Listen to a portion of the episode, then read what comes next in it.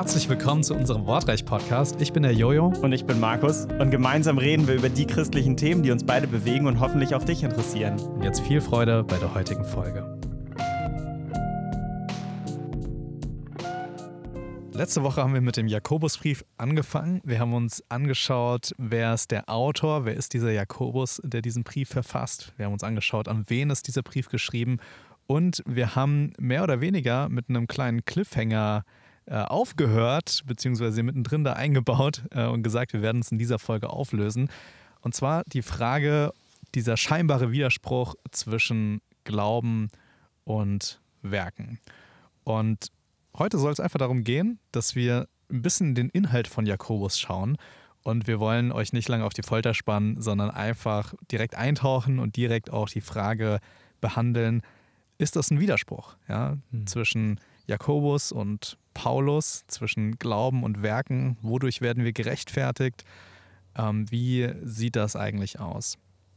Denn es ist auch relativ wichtig zu wissen, dass in der, in der Theologie, also jetzt nicht in der äh, evangelikalen Theologie, sondern in der liberalen Theologie, das auch ganz konkret als ein Widerspruch dargestellt wird. Ja, da gibt es verschiedene Lehrer, zum Beispiel die johannäische Schule wird da genannt äh, oder paulinisch oder so, solche Begriffe.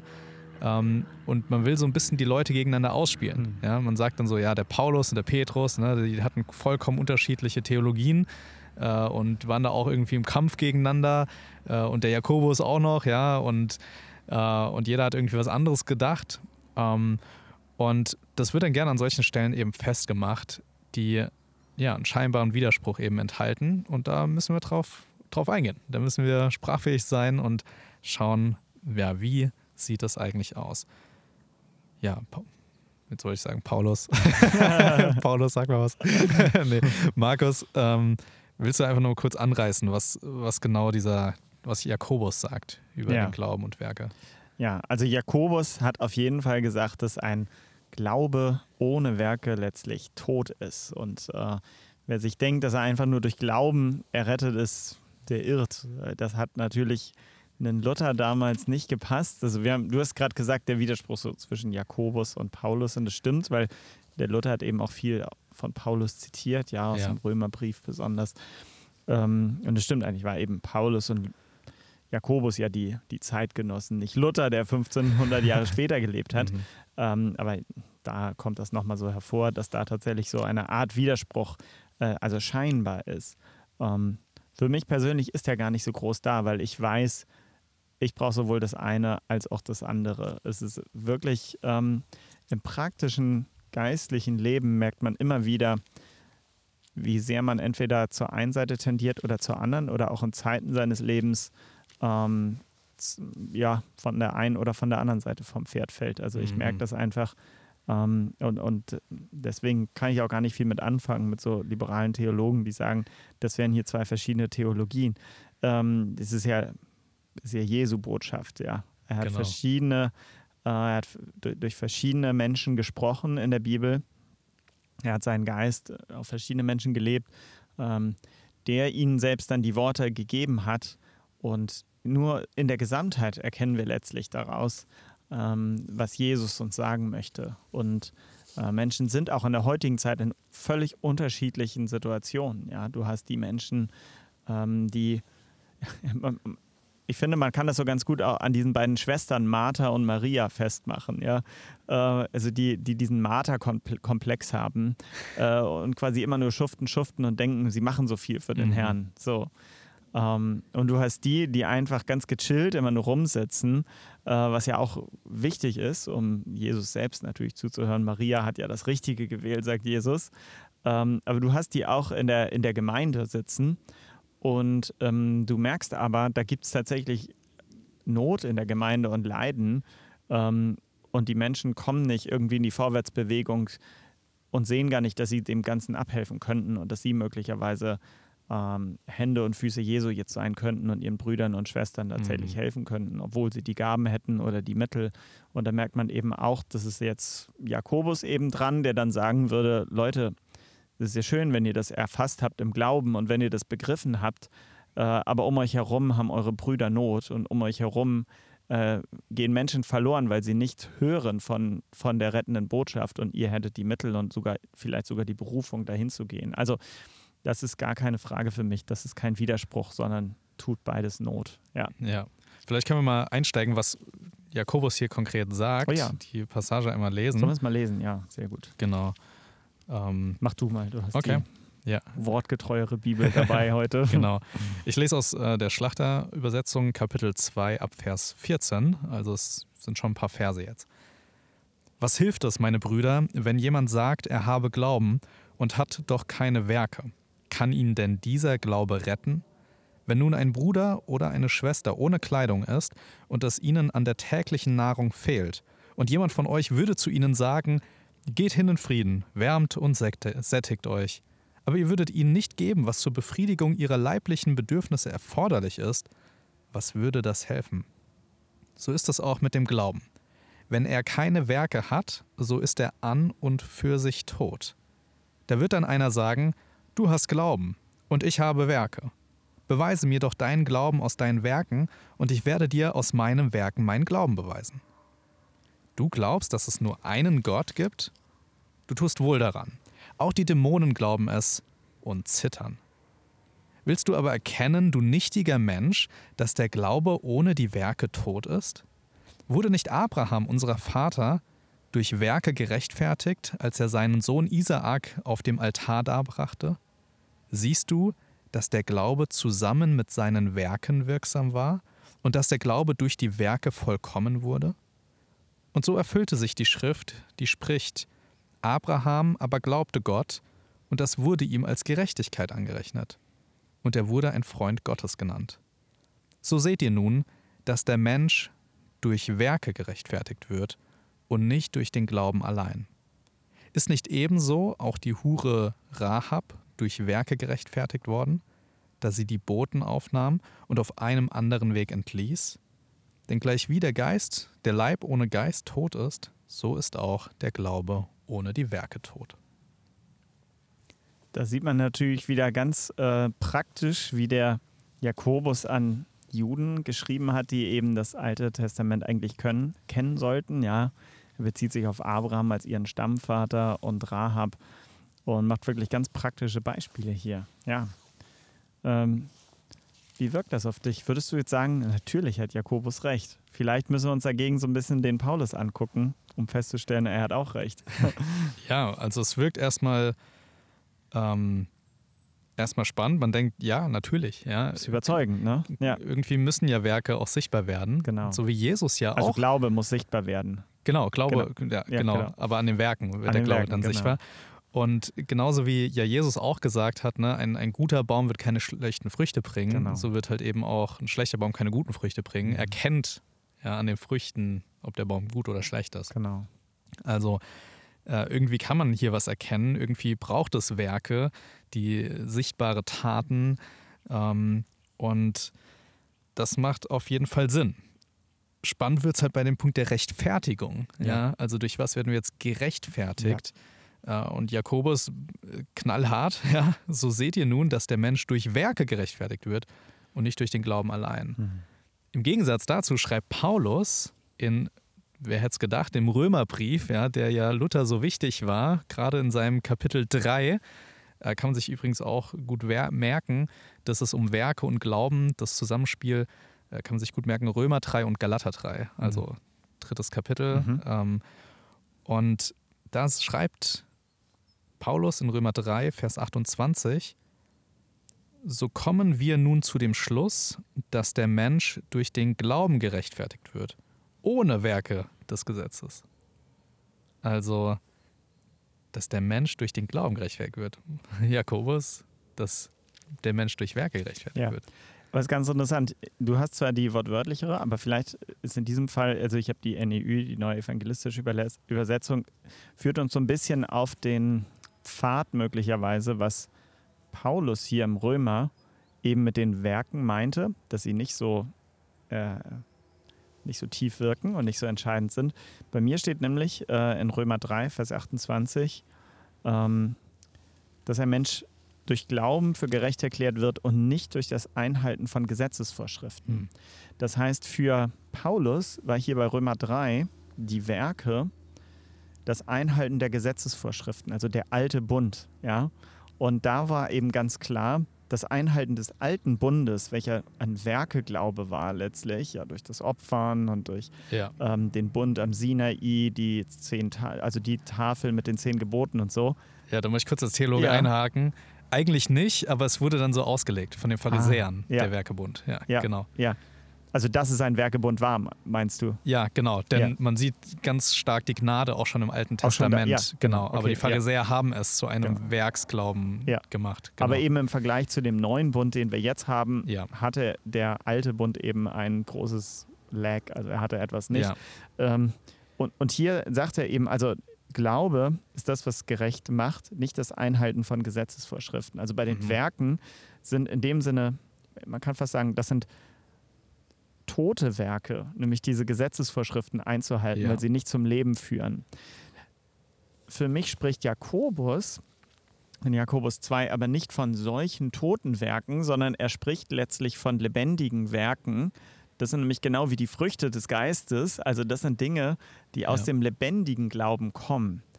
Ähm, er spricht ja von Dingen, die tatsächlich der wahre Glaube hervorbringt und wo der wahre Glaube nach außen nur sichtbar wird, kann man fast sagen. Also die Werke, die Jakobus meint, sind ja quasi das Sichtbarwerden, das Fassbarmachen des wahren Glaubens. Äh, und wenn man jetzt ähm, umgekehrt das nämlich interpretiert, was meint denn Jakobus mit dem in Anführungsstrichen Glaube nur, der für ihn nicht viel wert ist, der reine Glaube, Mhm. dann merkt man eben ähm, anhand dieser Beispiele, Stammvater Abraham und so weiter, ähm, dass es wahrscheinlich das Festhalten des Volkes Israel ist, daran zu sagen, wir sind ja Kinder Abrahams, wir gehören ja zum, zum Volk Israel. Also wir glauben natürlich, dass Gott unser Gott ist und dass wir seine Kinder sind.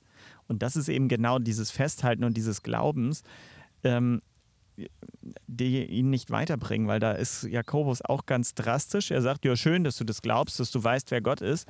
Das wissen die Dämonen auch. Also damit hast du noch nichts gewonnen, dass du weißt, wer Jahwe ist. Genau. Damit hast du noch nichts gewonnen. Ja, Der Glaube ist nicht ein bloßes Fürwahrhalten. genau. Ja, es ist nicht einfach nur, ich glaube daran. Und davon haben wir auch viele in unseren Gemeinden sitzen. Mhm. Ja. Leuten, wenn du fragst, hey, glaubst du an Jesus? Ja klar. Glaubst du an die Auferstehung? Ja klar.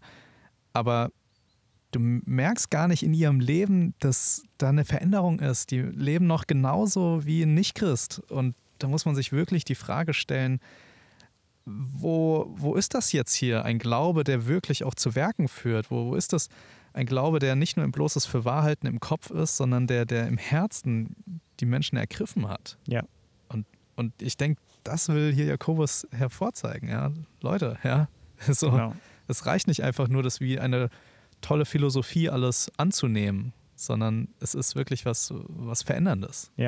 Also da merkt man eben auch wieder, und das ist ganz wichtig, auch in, heutzutage einfach in der, in der Mission oder in der Evangelisation, wir dürfen nicht daran, da dann aufhören, ähm, den Menschen zu zeigen, wer Gott ist und ihnen einfach zu sagen, glaubt an ihn ähm, oder auch wer Jesus ist, glaubt an ihn, sondern ja, letztlich tatsächlich doch zu einer Übergabe des Lebens aufzurufen und den Menschen klarzumachen, es geht tatsächlich darum, dass auch ein altes Leben in dir sterben muss und dass du tatsächlich dein Leben an Jesus übergibst Ja. und dass er ein neues Leben in dir aufbauen muss, bei dem du dann nicht mehr der, der bist, der am Entscheidungshebel letztlich sitzt. Also dieser Aufruf dazu, äh, bei allem, was vielleicht äh, im Hinblick auf Übergabe und so weiter in der, in der jüngeren Missionsgeschichte so, äh, in den 20. Jahrhundert vielleicht auch manchmal ein bisschen übertrieben wurde, ein bisschen falsch gewesen ist. Ja. Äh, es hat doch seine Berechtigung, nicht einfach nur zu sagen, glaubt an Gott. Ähm, denn die Dämonen glauben auch, dass Jesus Gott ist und dass Gott Gott ist. Es geht tatsächlich darum, was folgt daraus für dich. Genau, ja. Und das ist nicht einfach nur eine Übergabe mit äh, hier unterschreib die Karte und Ja. sprich mir das Gebet nach, aber Genau. Genau, das ist eben das, da wurde es wieder viel verkürzt. Ja, Genau. viel zu verkürzt, ja. Ja. Ja, also von daher, wenn wir zum Beispiel auch Jakobus lesen, ne, da sehen wir auch Vers 22, siehst du, dass der Glaube zusammen mit seinen Werken wirksam war. Oh ja. und, und Beispiel war ja Abraham. Ja. Äh, der hat Gott geglaubt und dann hat es auch zu den Taten geführt. Der ist dann auch hingegangen und war bereit, Isaak zu opfern, ähm, weil er Gott vertraut hat, weil er ihn an erste Stelle gesetzt hat und ihm hier gehorcht hat. Ähm, ne, Gott hat ja vorher dem Abraham gesagt, hier ein großes äh, Volk wird aus deinem Samen, ja, aus deiner, deiner Nachkommenschaft kommen. Und dann ist er schon fast 100 Jahre alt und dann kommt der Isaak und jetzt sollte er diesen einzigen Funken Hoffnung äh, hingeben, ja, daran. Ja, obwohl Gott, warum fordert Gott das? Ja, aber er, er glaubt, er vertraut. Ja, Glaube ist ja nichts anderes als Vertrauen auf Gott. Er vertraut Gott und das führt dahin, dass er wirklich hingeht und bereit ist, Isaak zu opfern. Das, plötzlich wird sein Glaube durch die Werke wirksam. Hm. Und ich denke, das ist eben der Punkt, den Jakobus hier so hervorhebt. Ja. Er sagt ja nicht einfach nur Werke ohne Glaube. Das, das sagt er nirgendwo. Ne? Ja, Dadurch genau. werden wir, wir werden durch Werke ohne Glauben gerechnet. ja, das ist Quatsch, genau. Und das sagt er an keiner Stelle. Deswegen ist es auch kein Widerspruch, dass, dass man sagen würde, der Jakobus würde sagen, nur die Werke und der Paulus würde sagen, nur der Glaube. Genau. An keiner Stelle sagen sie das so in dem Sinne. Ja. Da kann man auch die Frage stellen, wie, wie steht denn Paulus zu, mhm. zu Werken? Zu Werken ne? ja. Denn klar, Römerbrief geht es um die Totenwerke.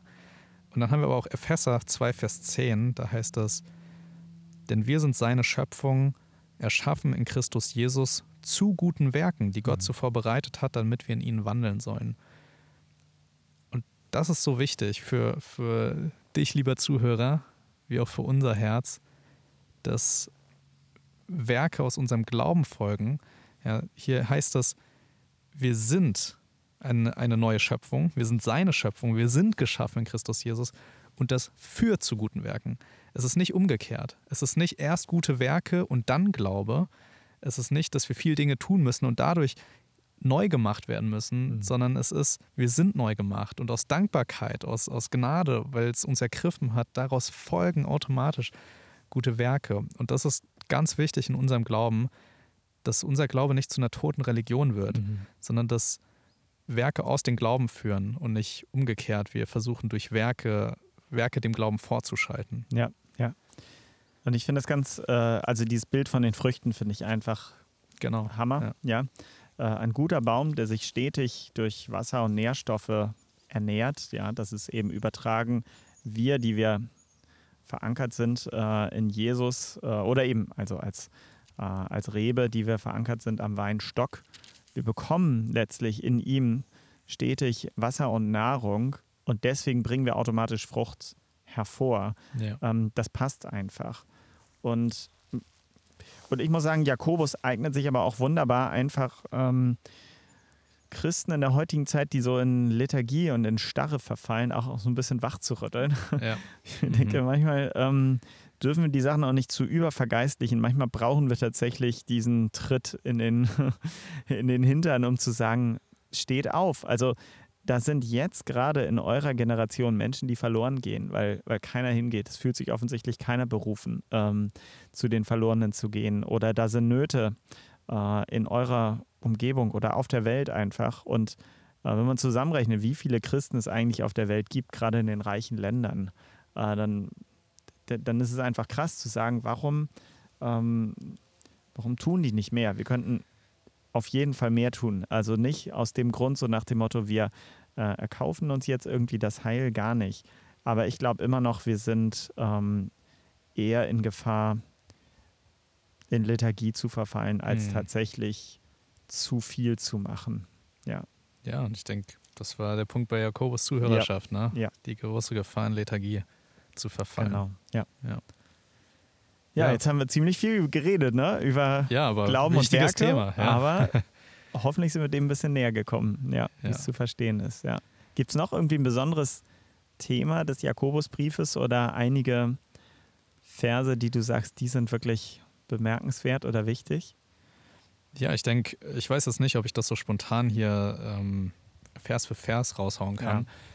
Ja. Ähm, aber die Parallelen zur Bergpredigt gibt es schon durchs ganze mhm. Buch hindurch. Ja? Also ähm, zum Beispiel ein Vers, den ich eben gerade schon mal gefunden habe, ist Vers 22. Was Seit, ist, was ist das Kapitel dazu? Äh, Kapitel 1. Achso, genau. Ja. ja. Mhm. Kapitel 1, Vers 22. Seid aber Täter des Wortes und nicht bloß Hörer, die sich selbst betrügen. Ja. Hängt ein bisschen damit zusammen, was wir gerade auch mit Glauben und Werken gelesen haben. ähm, dass wir auch Taten zeigen sollen und nicht bloß einfach nur hören sollen.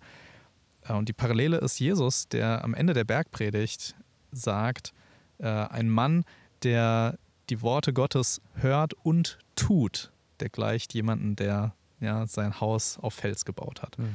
Also wo Jesus durchaus in seiner Lehre auch immer wieder das betont, wer den Willen meines Vaters im Himmel tut. Ja, gerade auch durch die ganze Bergpredigt hindurch, ja, geht's ganz, äh, durch Matthäus-Evangelium mhm. hindurch geht es ganz oft um den Willen des Vaters tun, mhm. ganz aktiv zu werden. Ja, ja. Ja, ich habe auch noch so einen gefunden, wo ich auch äh, ganz, ganz deutlich irgendwie so Jesu-Gleichnisse und Jesu-Worte hörte. Ähm, zum Beispiel im Jakobus 4, so ab Vers 13.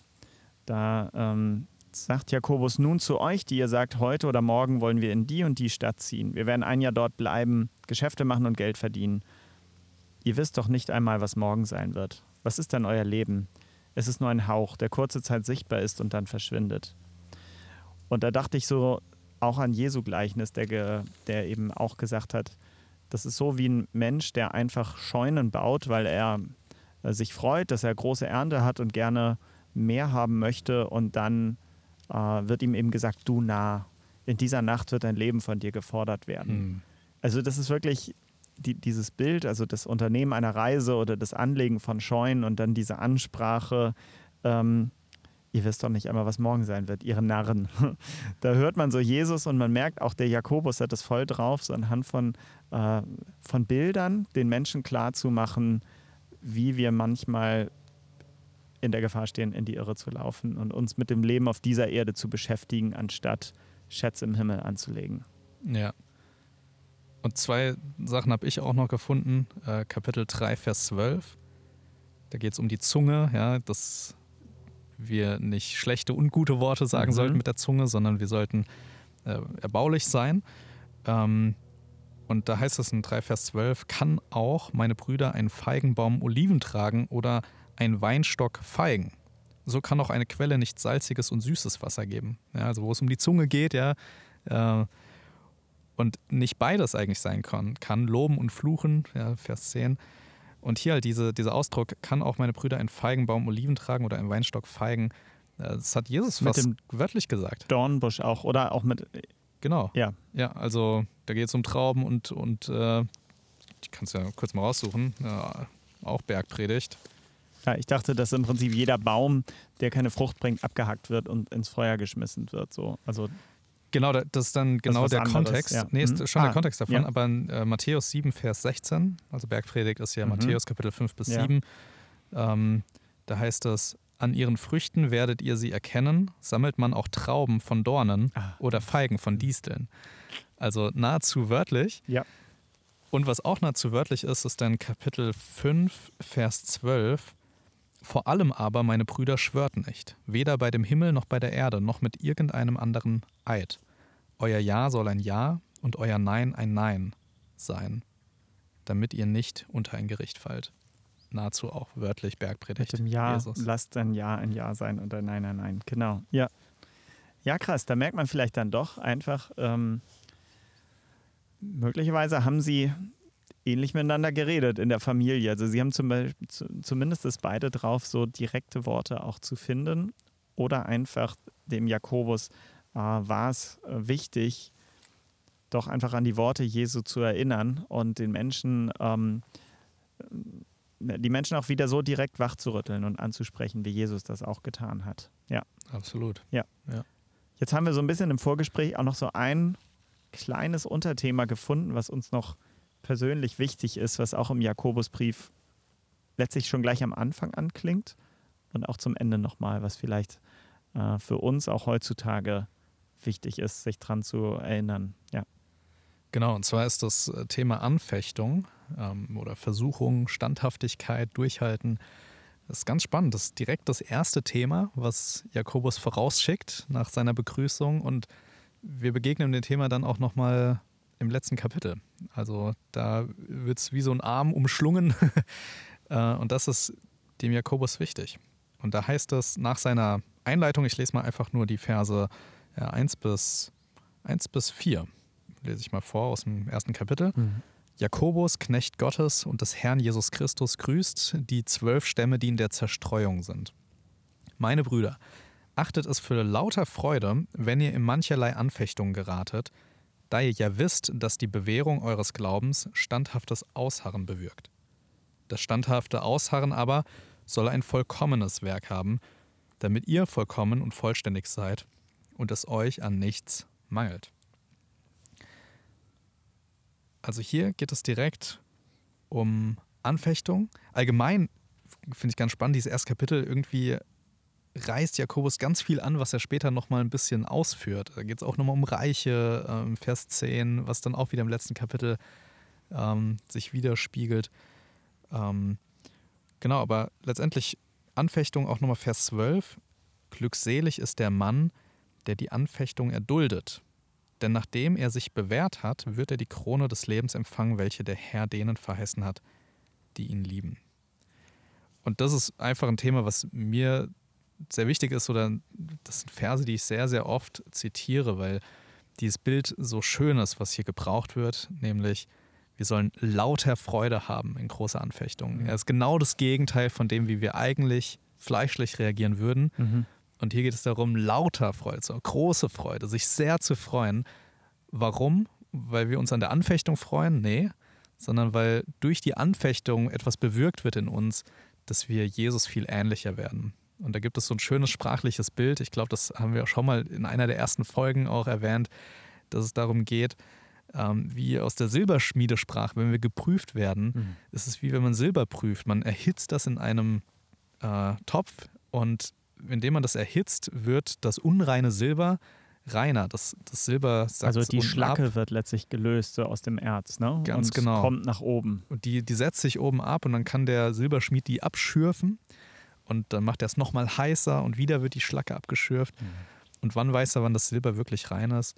Wenn er sein Angesicht spiegeln sieht in dem Silber. Und was für ein Bild für Anfechtung, dass Gott unsere Schlacke, unsere Sünde aus unserem Leben vertreibt, bis wir ihm immer ähnlicher sind. Ja, ja. Also ein Hammerbild. Auch einfach nochmal ein ganz starker Kontrast gegenüber dem Wohlstandsevangelium, wo halt wirklich ein Weg angepriesen ja. wird, wo man sagt, äh, also Gottes Wille für uns ist, dass es uns gut geht, ähm, dass wir ähm, nicht immer im Reichtum, aber zumindest im ausreichenden Wohlstand sind oder dass eben unser Leben, ähm, ja, dass wir Erfolg haben und so weiter. Ähm, nein, also die Bibel sagt ganz klar, also freut euch genau über die Anfechtung, auch über das Leid. Ja, das kommt jetzt vielleicht nochmal, äh, du hast es gesagt, es wird so ein bisschen einge, ähm, also umarmt, ja, Kapitel 1. Ja. Mhm. Und im fünften Kapitel habe ich auch noch zwei Verse gefunden, also im Jakobus 5, ähm, zum Beispiel ab Vers 10, also ich lese 10 und 11. Mhm. Nehmt euch die Propheten, die im Namen des Herrn gesprochen haben, als Beispiel. Wie standhaft haben sie ihre Leiden getragen. Ihr wisst ja, dass wir die glücklich preisen, die durchhalten. Von der Standhaftigkeit Hiobs habt ihr gehört und gesehen, wie der Herr ihn am Ende belohnt hat der Herr ist voller Mitgefühl und Erbarmen. Hm. Ja, auch, man sieht so viele Dinge. Ja, wieder Altes Testament. Die Juden wussten, wer Hiob war, genauso wie sie vor Abraham und Rahab hatten. Ja, auch hier, später kommt noch mal Elia dran, aber er erinnert tatsächlich an Hiob, der viel gelitten hat, wo auch bei Hiob das Leiden selbst einfach keinen Sinn ergeben hat. Muss man sich auch mal so klar machen, ja. Mhm. Nicht immer, wir hoffen, wenn wir irgendwas leiden, dass wir sofort den Sinn dahinter erkennen. Nee, manchmal ist es einfach echt lang, aber der Herr ist voller Erbarmen und Mitgefühl. Er reinigt tatsächlich. Er reinigt uns und bis wir selbst sagen, ach, alles, was wir haben, ist letztlich nichts mehr wert. Ich habe ja nichts mehr. Und dann merken wir aber, ähm, Jesus ist unser Teil, das ist unser Gewinn. Weil den können wir nicht verlieren. Also ja. selbst wenn wir alles verlieren, unsere Gesundheit, unser Wohlstand, alles, Menschen in unserer Umgebung, die uns lieb sind, wenn wir alles verlieren und nur noch quasi so ähm, dahin vegetierende Körper sind und Menschen sind, Jesus können wir nicht verlieren. Er soll unser Ein und alles sein. Ja. Also dieses, ja, das, was Leiden bewirkt, tatsächlich zu sehen, Jesus wird letztlich immer nur größer dadurch ja. für uns. Hm. Das ist so ein schönes, äh, so eine schöne Botschaft, die auch Jakobus hier wieder hat. Das war die heutige Wortreich-Folge. Und wenn du diese Folge mit dem Handy auf Spotify angehört hast, dann kannst du einfach unten an unseren Umfragen teilnehmen. Bis zum nächsten Mal. Ciao.